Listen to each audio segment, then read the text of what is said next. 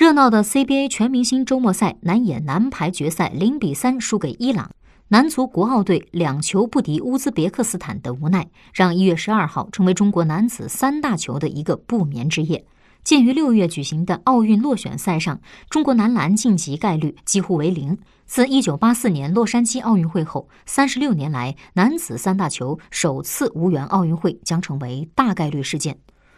数据显示，三大球男女六支国家队国际大赛中一共获得过十次冠军和九次亚军，这其中冠军全部被中国女排包揽，他们同时还获得了五次亚军，剩下的四个亚军则分别被女足和女篮所获。中国男子三大球从来没有获得过世界大赛的冠亚军。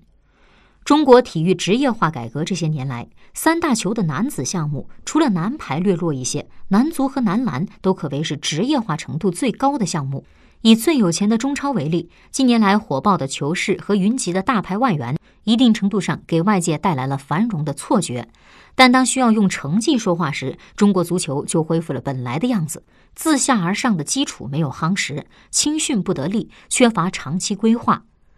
当三大球的金字塔结构出现缺陷，没有良性的输血和造血功能，不能为国家队提供足够的优秀人才储备时，泡沫就很容易被刺破。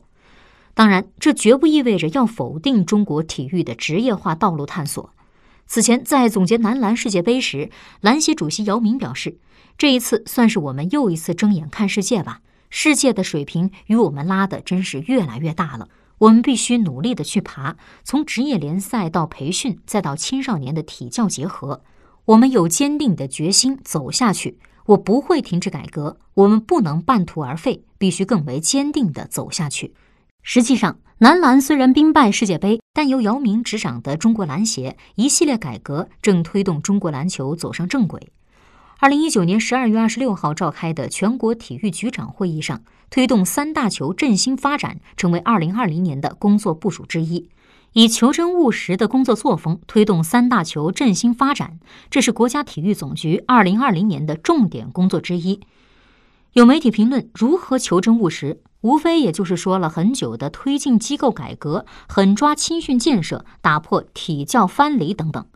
被逼到墙角的中国男子三大球。真的已经退无可退了。